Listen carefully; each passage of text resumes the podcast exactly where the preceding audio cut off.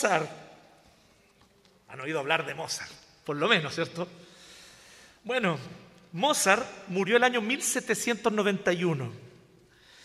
Y saben que cuando Mozart murió, él estaba componiendo probablemente una de sus obras más hermosas para mí, en mi opinión.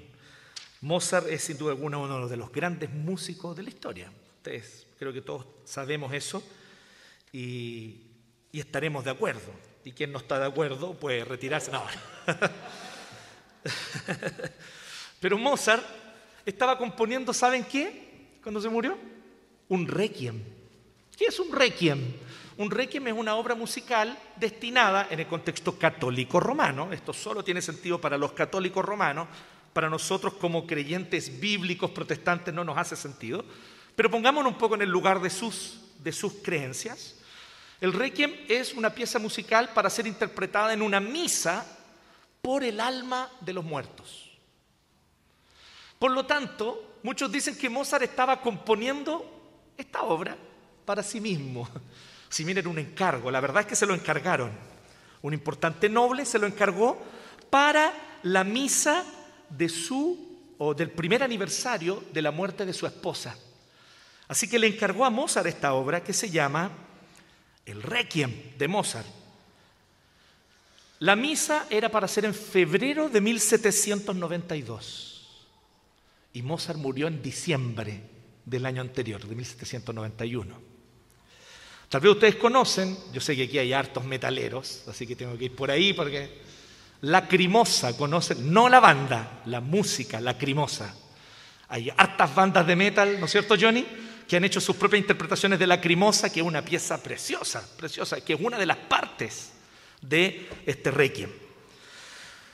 Bueno, la obra quedó incompleta cuando se murió Mozart.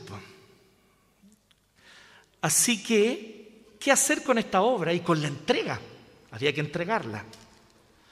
Y ustedes conocen el final de la historia, yo creo, ya lo deducen, porque todos conocemos el requiem, o los que lo han escuchado lo conocen entero. Ninguno de nosotros decimos, oye, quedó hasta la mitad, lo conocemos entero, entonces, ¿cómo se completó? Bueno, resulta que un amigo de Mozart, un compositor también de Viena que se llama Franz Xavier Susmir, no sé cómo se pronuncia, pero así se llamaba, él completó la obra. Y de Lacrimosa, de Lacrimosa, eh, me dan ganas de tararearla, pero me puede salir muy mal, así que mejor que no. Pero creo que la conocen, Lacrimosa. De Lacrimosa solamente habían ocho barras escritas por Mozart. Y en el original, en el autógrafo, como se le llama, ¿no? escrito por Mozart, cambia la letra desde la novena barra hacia adelante. O sea, ahí es Frank Xavier Sumir quien, o Susmir, quien completó la obra. Hay cosas que tienen que ser terminadas. Ese es mi punto. Hay obras que no pueden quedar por la mitad. Y si no las termina el propio autor, alguien tiene que completarlas, por último. Hay piezas y hay obras que a veces el autor las completa hasta una parte y después pasa muchos años y no le vuelve a meter mano, hasta muchos años después que la termina. Algunos dicen que eso pasaba con Da Vinci y la Mona Lisa, que al parecer la retocó y la retocaba varias veces a lo largo de los años. No estoy seguro de que eso sea así, pero por ahí lo escuché. El punto es que una obra maravillosa, una obra bien hecha, una obra preciosa, amerita ser terminada. Claro que hay que terminarla a la altura. Y podemos decir que Susmir supo terminarla bien, creo yo. Tanto que hoy día nosotros escuchamos y decimos, oye, qué hermosa esta pieza, qué hermosa esta obra musical, y en realidad Mozart no la completó. Pablo, aquí en Filipenses 2, donde me imagino que ustedes pueden tener su Biblia abierta, y si es que no, si los invito a mantener su Biblia abierta allí, en Filipenses 2, que nos acaba de leer nuestro eh, eh, presbítero en receso, Andrés Moreira, aquí en Filipenses 2, del 1 al 11, nosotros vemos que Pablo está justamente preocupado con eso, con una obra que Dios empezó en los filipenses, pero que tiene que ser completada. Y la obra que Dios había hecho en los filipenses era una obra maravillosa de enseñarles a amar a Dios, de reconciliación con el Padre a través de Jesucristo y del Evangelio. Y de nueva vida en Cristo por el poder del Espíritu Santo. Maravillosa obra de Dios, ¿cierto? Y si nosotros pensamos, decimos, bueno, esa ya es una obra portentosa, esa ya es una obra súper buena, es una obra maravillosa. Está genial esto que Dios está haciendo de reconciliarnos con el Padre, de darnos nueva vida, de proveernos perdón, de darnos vida eterna. ¡Qué maravillosa obra! Pero Pablo dice que la obra no está completa. Si es que esto no se traduce y si no llega a otro punto que tiene que avanzar, a una vida comunitaria. Esa es la idea de Pablo. Él dice así en el 1, capítulo 2, verso 1. Por lo tanto, si sienten algún estímulo en su unión con Cristo, sí, algún ánimo, estímulo o palabras de ánimo, si tenemos algún ánimo, algún consuelo en su amor, algún, alguna comunión espiritual es lo que dice aquí, compañerismo en el espíritu, pero él se refiere a comunión espiritual, algún afecto entrañable. Entonces después en el verso 2, la palabra ahí llénenme de alegría, Literalmente lo que Pablo está diciendo ahí cuando escribió en el idioma original es, completen mi alegría. Mi alegría ya está maravillosa, yo ya estoy feliz de verlos salvos. Estoy feliz de ver que ustedes tienen comunión espiritual. Estoy feliz de ver que ustedes tienen consuelo y ánimo en Cristo. Eso ya me hace muy feliz. Pero les pido que eso se complete que permitan que Dios siga completando esa obra en ustedes. Y ahí empieza a hablar de muchas cosas comunitarias, teniendo un mismo parecer, un mismo amor, unidos en alma y pensamiento, etcétera, etcétera. Y empieza a hablar de aspectos comunitarios de la fe. La idea de Pablo es la siguiente. No basta con cultivar y tener comunión personal con Dios. No basta con simplemente tener una relación con Dios. La obra de Dios en tu vida aún no está completa si no has aprendido a ser comunidad. Si no estamos aprendiendo a ser una comunidad. Si no estamos aprendiendo a ser un cuerpo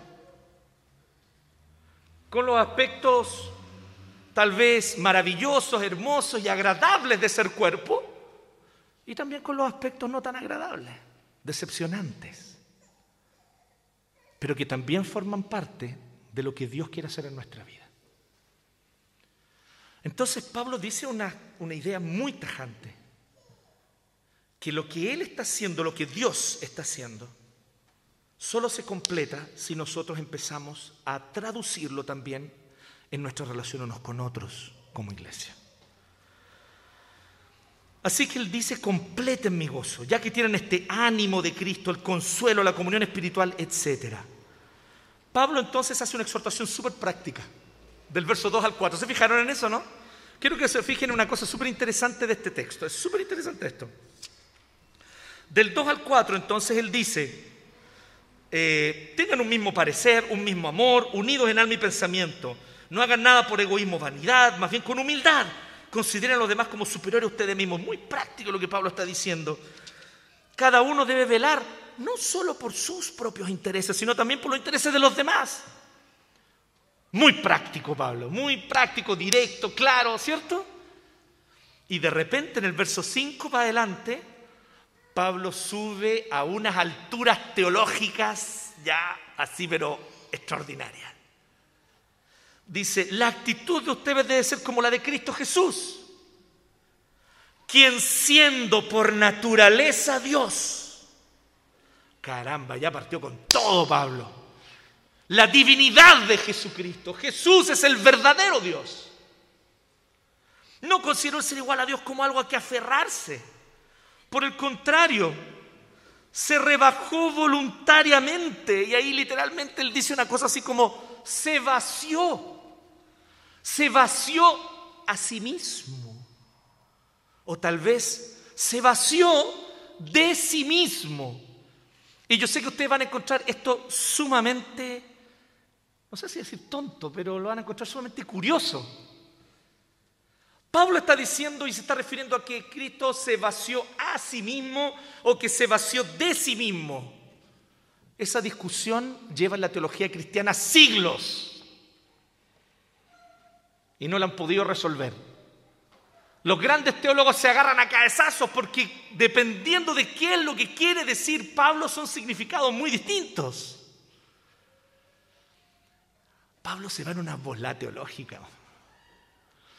Pero iba súper bien, estaba como súper práctico, ¿cierto? Estaba como Pablo diciendo, hagan esto, hagan esto, no sean egoístas, piensen en los demás, no solo en sí mismos, hasta ahí todo entendíamos súper bien. Y de repente Pablo se pega un viaje a las alturas teológicas.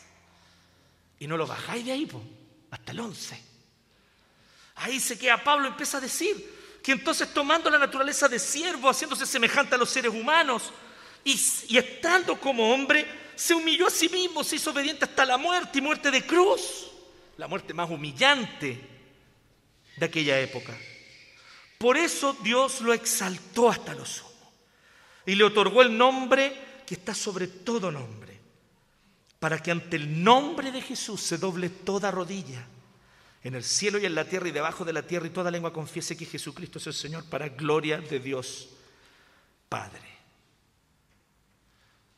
Y aquí a nosotros nos parece y empezamos a darnos cuenta que Pablo como que no obedece a los patrones que nosotros tenemos, a los parámetros que tenemos, ¿cierto?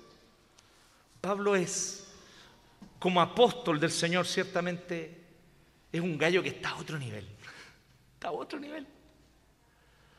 Porque Él es capaz de ser muy práctico, muy cotidiano en sus instrucciones y al mismo tiempo muy profundo en su teología. ¿Se ha fijado que nosotros como que hacemos una diferencia? Así como, no, este predicador me gusta, sí, porque es súper práctico. Me gusta este porque dice las cosas y se le entiende y uno puede entender a qué se refiere y tiene que ver con la vida cotidiana de uno y me gusta este. Pero otros de ustedes dicen, no, a mí me gusta este otro. Porque cada vez que él dice algo, mi mente vuela así. Y yo quedo, ¡wow! Y entonces nosotros quedamos así en esta dicotomía. ¿Qué predicadores prefieres tú? ¿Un predicador práctico que va a la vida cotidiana, al día a día, o prefieres un predicador profundo, de alturas teológicas y de profundidad teológica al mismo tiempo? Y como que hoy en día se hace difícil ver a alguien que combine ambas cosas bien. Pablo lo hacía súper bien. Y por lo tanto lo que Pablo está diciendo aquí es lo siguiente. Él está juntando estas dos partes. O sea, no, las está juntando, están juntas. Él las redacta juntas. Para él, la exhortación práctica y la volada teológica están juntas. Y la idea de Pablo es transmitir una cosa muy clara con respecto a ser comunidad, a cultivar intencionalmente una comunidad. Este es considerado uno de los himnos cristológicos del 6 al 11, uno de los himnos cristológicos, o tal vez el himno cristológico más profundo y difícil de la teología cristiana. A ese nivel estamos diciendo, ¿sí? No sé si me siguen. Esta pequeña partecita del 6 al 11 es considerado hasta el día de hoy una de las partes más difíciles del Nuevo Testamento, pero al mismo tiempo más preciosas. Y no pretendemos aquí resolver el tema, ¿ya? Nuestro punto es qué es lo que Pablo quería decir. Pues Pablo estaba hablando de algo práctico. Y esto es lo que Pablo dice. Y lo que vamos a intentar hacer hoy día. Pablo presenta tres cualidades prácticas Tres cualidades prácticas. Tres, ¿ah?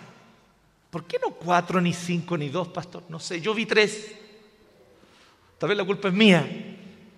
Pero yo veo aquí tres cualidades prácticas que debemos cultivar intencionalmente para forjar una comunidad. Y aquí yo te quiero decir, intencionalmente. Porque la comunidad no ocurre ser comunidad no es algo que se da. Ups, surgió una comunidad. No. Ser comunidad implica decisiones intencionales de pasar tiempo juntos, de entendernos, de perdonarnos, de pasar por la decepción y superarla, aprendiendo a amar al otro que es el mismo que nos decepciona, pero que es nuestro hermano o es nuestra hermana en Cristo. La obra de Dios no está completa, chiquillos, la obra maestra, mientras no aprendemos a hacer comunidad. No está completa la obra de Dios mientras no aprendamos a hacer comunidad. Y entonces Pablo exhorta tres características, como yo les decía. ¿Saben cuál es la primera? Vean ahí, verso 2. La unidad. La unidad. Llénenme de alegría o completen mi gozo, completen mi alegría, teniendo un mismo parecer, un mismo amor, unidos en alma y pensamiento. Es muy heavy esto. Pablo está diciendo que para que nosotros podamos ser comunidad tenemos que ser intencionales en buscar tener unanimidad en ciertas cosas. No en todo, Pablo no se refiere a uniformidad. Pablo no quiere decir que a todos nos tiene que gustar lo mismo, que todos tenemos que gustarnos, que sea el mismo equipo de fútbol, que todos tenemos que tener las mismas inclinaciones políticas, o que todos tenemos que tener los mismos trasfondos o el mismo nivel educacional. Nada de eso Pablo está diciendo. Pablo está diciendo simplemente que nosotros debemos, en torno a la persona de Jesucristo y al Evangelio, estar claros que ese es nuestro centro y ahí nos agarramos. Y allí va a estar la unidad. Y en ese sentido es un mismo parecer, un mismo amor unido en alma y pensamiento. Cultivar un mismo amor por la misma verdad. Te lo vuelvo a repetir. Lo que tenemos que aprender a hacer, lo que debemos nosotros ser intencionales, es en cultivar un mismo amor por la misma verdad. ¿Y qué verdad es esta? Del 6 al 11 que Dios se humilló a sí mismo y asumió naturaleza humana. Se hizo verdadero hombre, verdadero hombre. Y que por lo tanto, siendo verdadero hombre, Él entonces vino y nos dio redención. Se humilló, fue siervo, y siendo siervo se humilló todavía más, y fue hasta la cruz.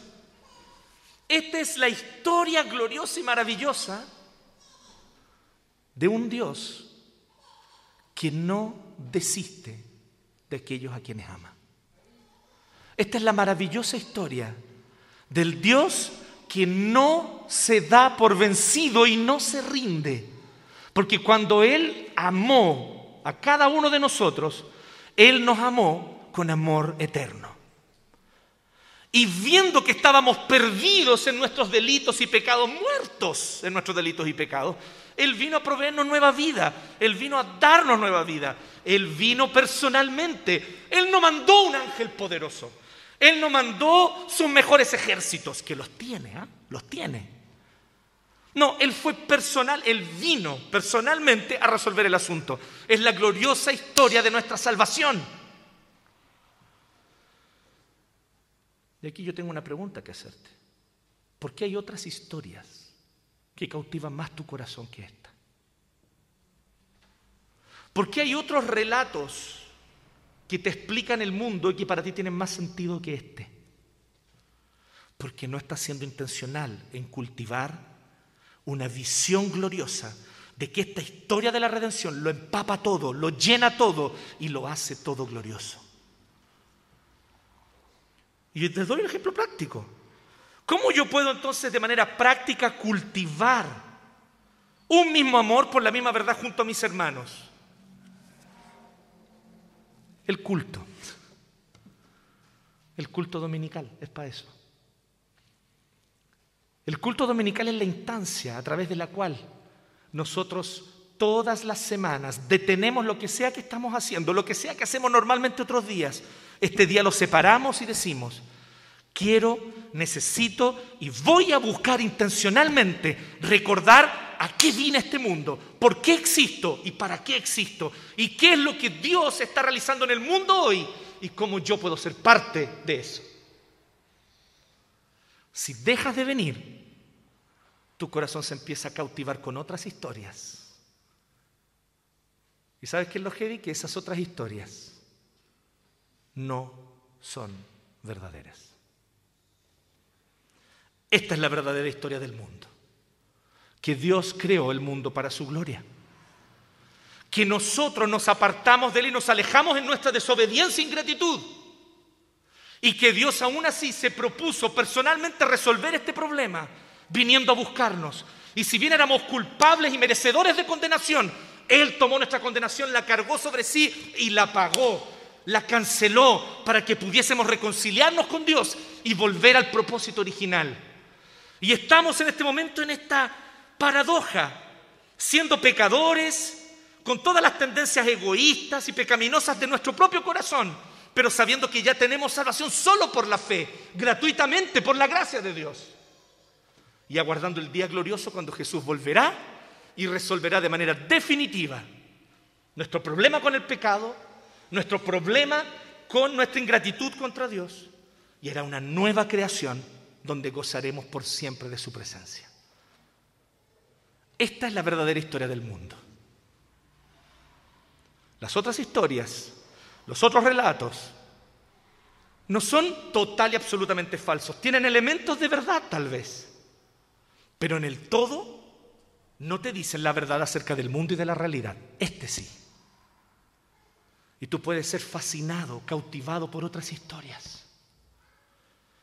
Y déjeme decirle que en este mundo posmoderno estamos llenos de relatos llenos de relatos que quieren cautivar nuestro corazón y explicarnos qué es lo que nosotros hacemos aquí, qué es lo que es el mundo, por qué somos como somos, por qué reaccionamos como reaccionamos. Y todas esas supuestas explicaciones nos hacen mucho sentido en uno u otro aspecto. Porque no son verdades, perdón, porque no son mentiras en todo su aspecto. Son muchas veces medias verdades. Pero las medias verdades son mentiras completas. Hay que tener cuidado con eso necesitamos cultivar un mismo amor por la misma verdad. Y para eso existen las liturgias. Para eso existen las liturgias. De hecho, todo tipo de relatos tiene liturgias. Todo tipo de relatos tiene liturgias. Yo me acuerdo de la liturgia cuando yo era chico, todos los lunes en la mañana, formados en el patio. Uno, dos, no me acuerdo cuál era el tres, pero bueno. Y todos en fila y después himno nacional mientras se izaba la bandera. Eso es una liturgia. Eso es una liturgia. Nosotros vivimos en un mundo que está cargado de liturgias. Y cada una de esas liturgias están hechas para cautivar nuestro corazón con algún relato que nos explica el mundo. Lo que yo te quiero decir es lo siguiente, cada domingo, cada día del Señor, esta liturgia que está aquí es la liturgia que proclama y enseña y recuerda la verdadera historia del mundo. Si dejas de participar, tu corazón se va a cautivar con otros relatos. Así que partamos por aquí. ¿Queremos cultivar unidad? Bueno, cultivemos un mismo amor por la misma verdad. Esta verdad gloriosa, la historia de la redención, de la cual Cristo es protagonista. Pablo nos pone delante este cuadro glorioso. Por eso dice eso del 6 al 11. Para fascinar, cautivar el corazón de los filipenses. Tengan un mismo amor, tengan un mismo parecer. Y aquí les muestro este cuadro. Fascínense con él. Dios eterno, creador de todo lo que existe, se humilló para ser un joven en la Palestina del siglo I, un desconocido, un anónimo, que muere como un delincuente, un criminal, la muerte más humillante de todas. Pero en ese acto, Él nos salvó. Él nos redimió. Y redime toda la creación, resucitando al tercer día con poder.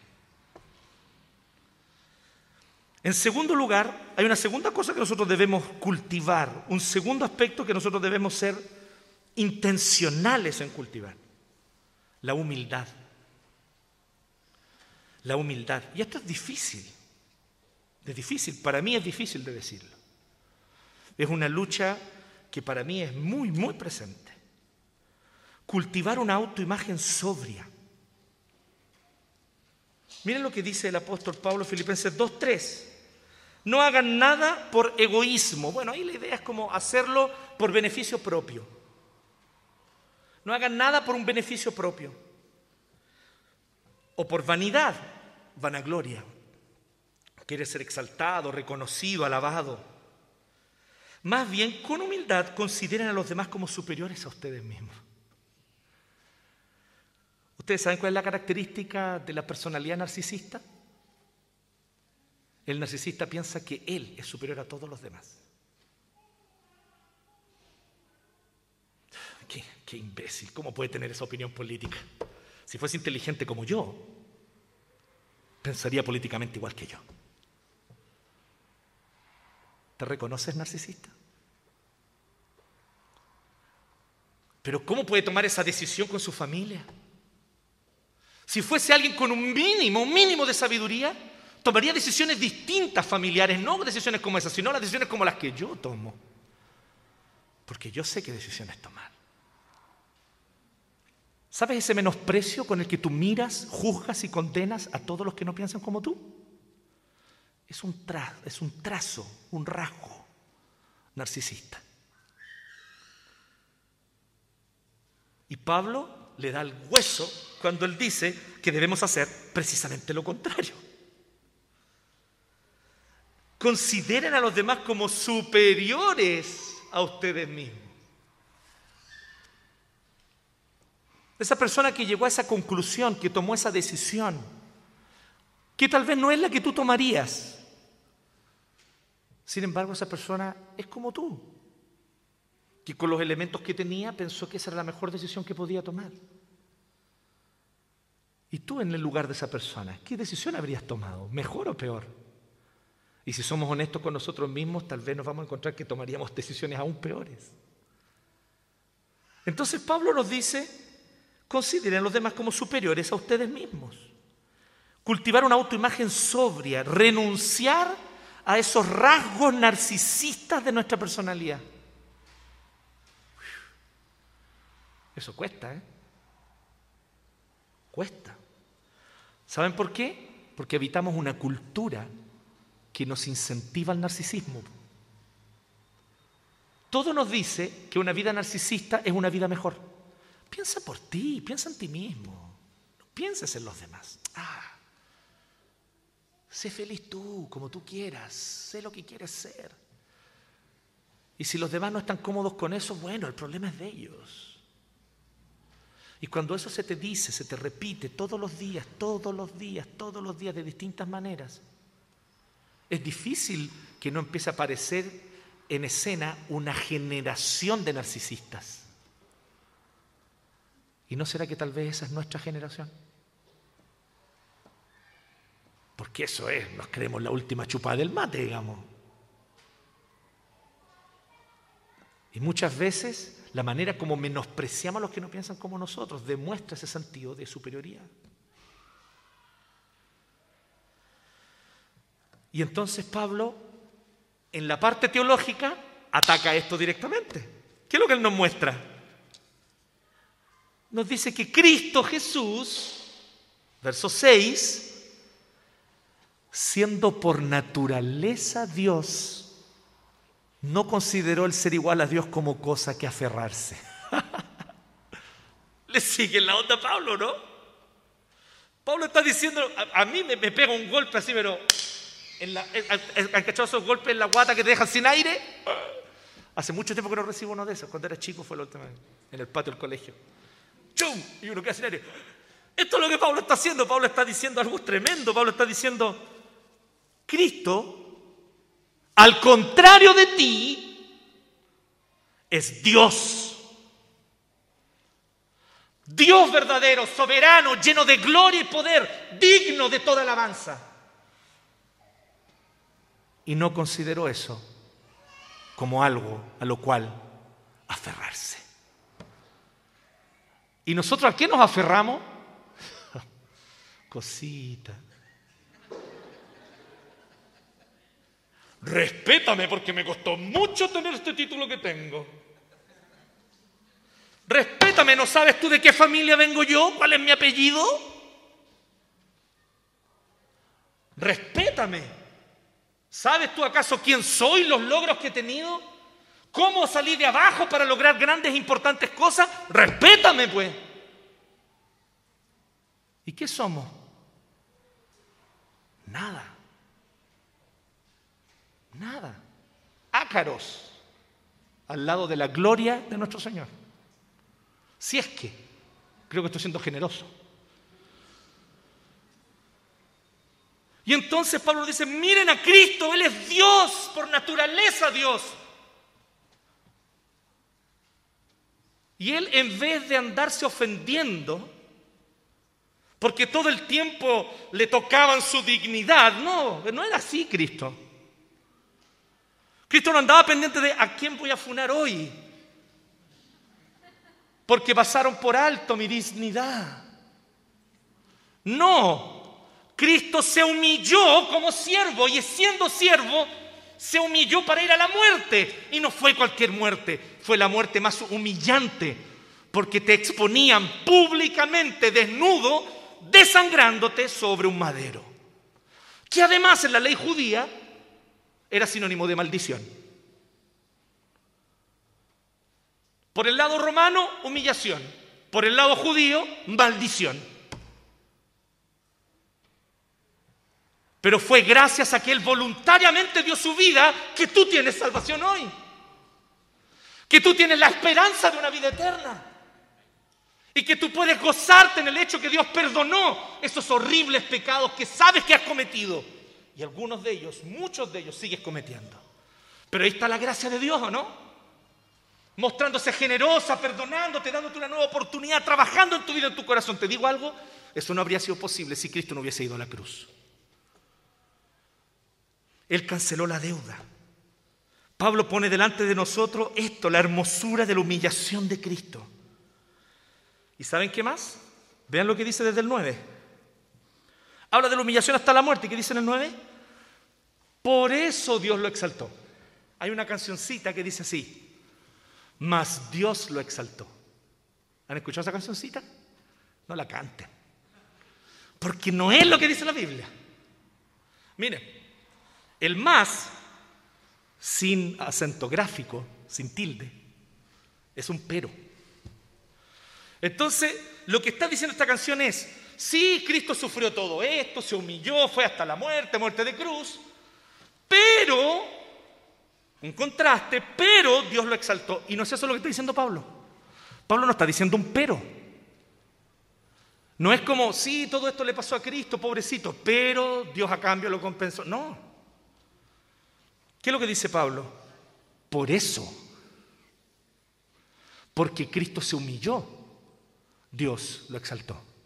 Porque este es un principio bíblico, escritural, desde el inicio, desde el Génesis al Apocalipsis. El que se humilla será exaltado.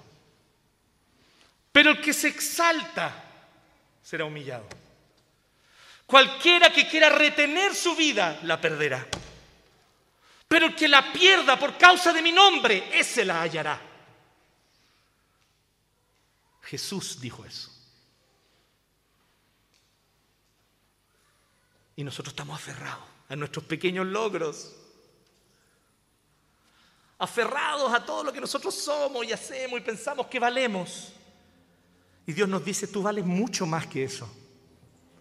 Solo deja de aferrarte. Humíllate.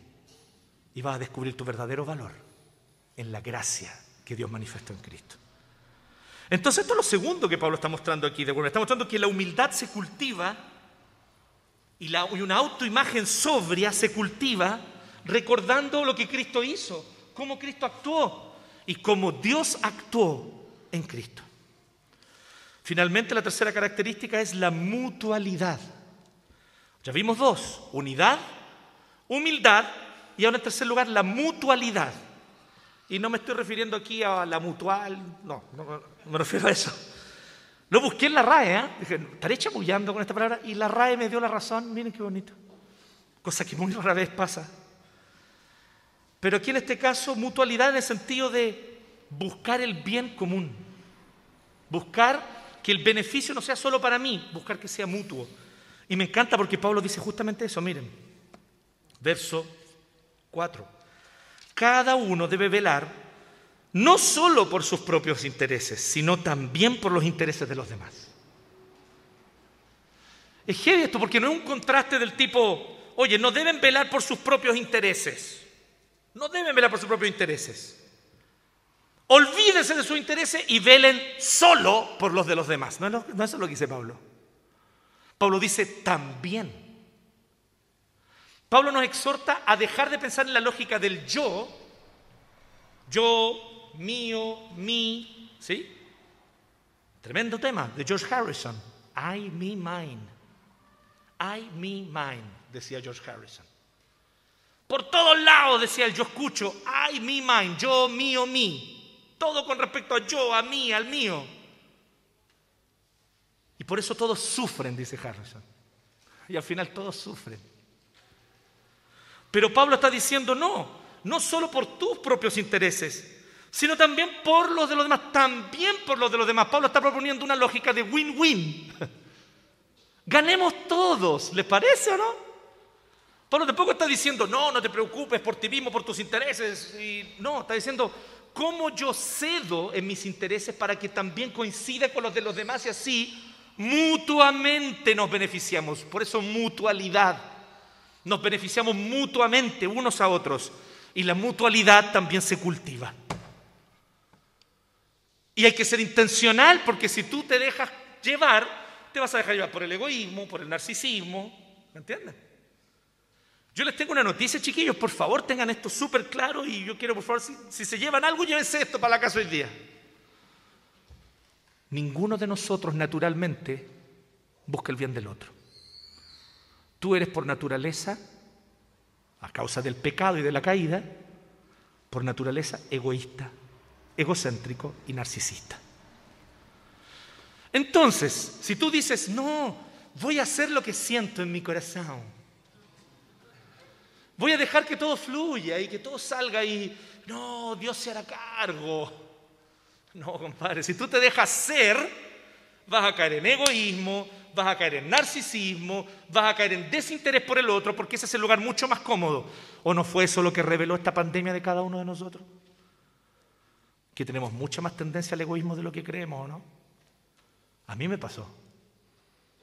Choqué de cara y me encontré frente a frente a la horripilancia, a la fealdad de mi propio egoísmo y narcisismo.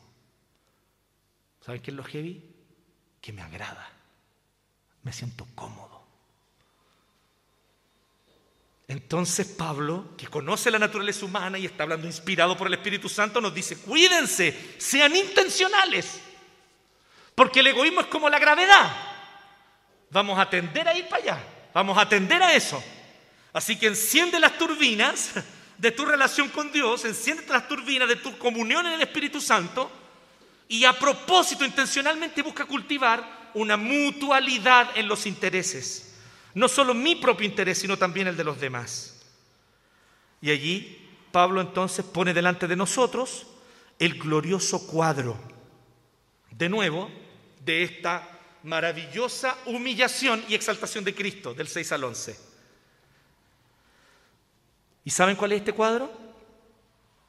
Que hay una apoteosis final. Permítame volver a la sinfonía, permítame volver a Mozart. Pero qué glorioso final. Qué glorioso final cuando termina el requiem. Y uno queda peinado para atrás. No es largo, ¿eh? recomiendo que lo escuchen, no es muy largo. El requiem debe durar 30 minutos. Bueno, depende del conductor, ¿cierto? La velocidad que le da, pero unos, unos 30, 40 minutos. Pero uno lo escucha y cuando termina uno dice, ¿qué acaba de pasar aquí? Una apoteosis final. Y Pablo justamente está haciendo eso. Al final él dice, para que ante el nombre de Jesús se doble toda rodilla en el cielo y en la tierra y debajo de la tierra. O sea, toda la creación. Y toda lengua confiese que Jesucristo es el Señor para gloria de Dios Padre. Y yo recuerdo cuando yo era chico haber escuchado a un pastor decir algo muy sencillo y una idea que si me preguntan a mí honestamente, he leído la escritura y me parece que la escritura confirma esto. Sí, toda lengua va a confesar que Jesucristo es el Señor. Toda lengua. Unos lo harán gozosos, llenos de alegría, recibiendo al Señor en gloria. Otros lo harán temblando de terror, porque no reconocieron a Cristo cuando tuvieron la oportunidad de hacerlo. Ojalá tú no estés entre esos. Porque vendrá el día donde toda lengua, sí, incluso la tuya, reconocerá Jesús es el Señor. Ojalá que ese día lo hagas con gozo, con alabanza y adoración, y no con terror. Dios mío, ¿por qué no reconocí a tiempo que Jesucristo es el Señor? Ese día glorioso en el que el gozo de todos los que creemos, de todos los que creemos en Cristo, va a ser completo. Ese día glorioso es el que pone Pablo delante. Entonces él dice, piensen no solo en el beneficio de cada uno, sino en el de todos, porque recuerden cuál es el fin de esta historia de la redención. Cristo vendrá en gloria y majestad, toda lengua confesará que Jesucristo es el Señor y el Padre se glorificará en todo. Será un gozo mutuo todos los que creemos en Cristo mutuamente nos gozaremos.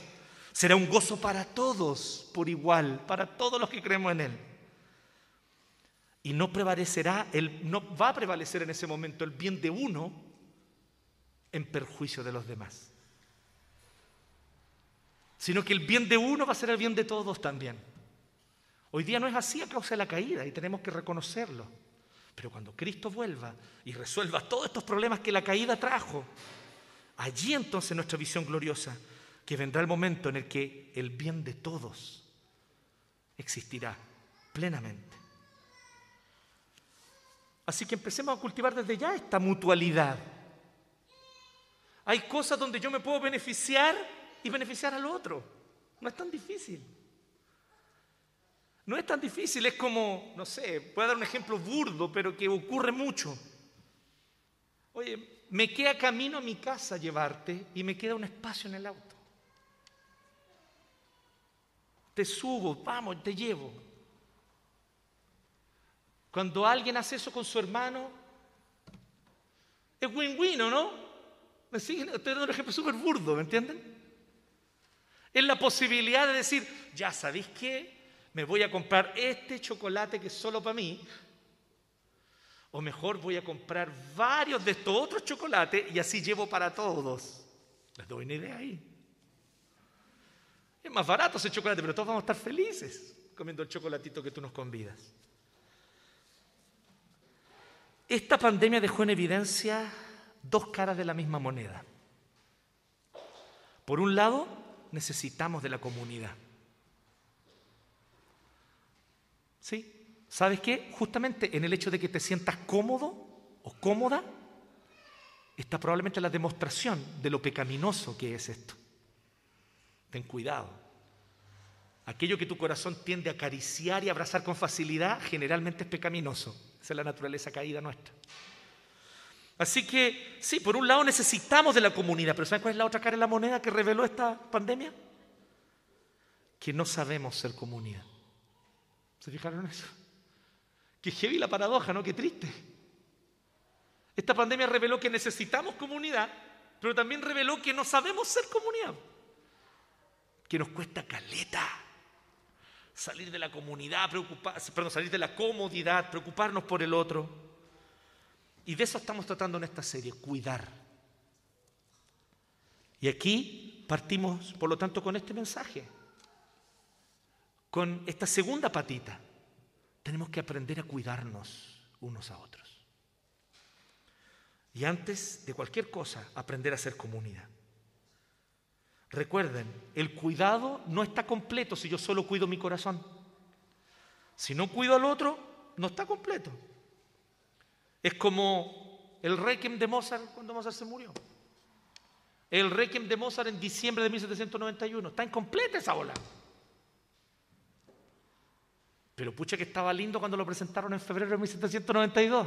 Un par de meses después, ahí estaba el Requiem. Maravilloso. Y el desinterés de este amigo suyo, ¿no? En completar la obra. Y miren el detalle que él hizo. Trató de seguir el estilo de Mozart, no el suyo. Para que quedara como una obra de Mozart. ¿No encuentran lindo eso?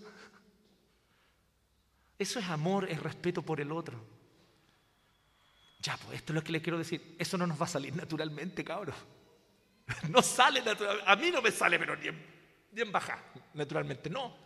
Egoísmo, narcisismo, por ahí eso caracteriza mucho más mi personalidad.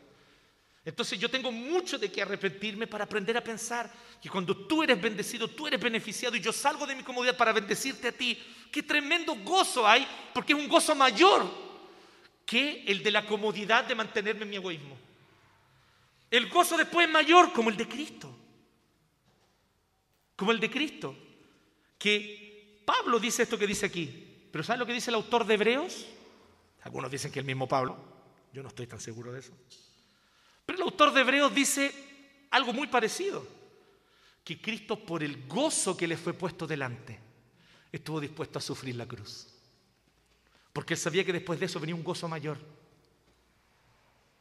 ¿No les parece interesante eso? Más allá de tu egoísmo, perdón, más allá de mi egoísmo, quiero hablar de mí. Hay un gozo mayor para mí. Sí, es cómodo mi egoísmo, me siento ok. ¿Sí? con mis cabritas saladas, viendo Netflix, con una cosa muy heladita y espumosa en un vaso. Y yo estoy tranqui, que nadie me moleste, porque soy feliz. Creo yo que soy feliz. Pero cuando atravieso esa comodidad, salgo de la comodidad para ir en búsqueda del otro, el gozo es mucho mayor. Muy, pero muy superior. Ojalá tú también puedas experimentarlo. Yo estoy recién aprendiéndolo y me equivoco más de lo que es cierto. Pero quisiera invitarte a que caminemos juntos este. Salgamos juntos de nuestra comodidad, ¿les parece? Salgamos todo al mismo tiempo y encontrémonos en este centro que es Cristo, que es la historia de la redención y lo que Dios hizo en Cristo para salvación de cada uno de nosotros. Amén. Oremos. Gracias Señor, gracias porque Jesucristo es el Salvador. Qué glorioso Salvador tenemos. Hay muchos maestros que nos dicen lo que debemos y no debemos hacer, que nos enseñan la prudencia y que tienen palabras sabias, lo reconocemos. Pero ninguno de ellos es nuestro Salvador. Nuestro Salvador es solo Jesucristo porque Él es el único, que es Dios verdadero, perfecto, santo, puro y sin mancha y que sin embargo murió como un criminal. Se identificó con los marginados, se identificó con los que sufren y murió como un criminal, humillado ante el imperio romano, maldito ante los judíos. Pero él allí fue a propósito, intencionalmente, porque vio un gozo más allá de esa muerte, el gozo de la resurrección, porque el tercer día se levantó de los muertos glorioso nuestro Señor Jesucristo. Y saliendo de esa tumba nos muestra que la muerte fue vencida. Con mucha mayor razón nuestro egoísmo también puede serlo. Si tú venciste la muerte, puedes vencer nuestro egoísmo también, Señor. Puedes vencer mi narcisismo. Ayúdanos, Señor. Ayúdame. Te lo rogamos en Cristo, nuestro Señor, y en el poder de tu Santo Espíritu. Amén.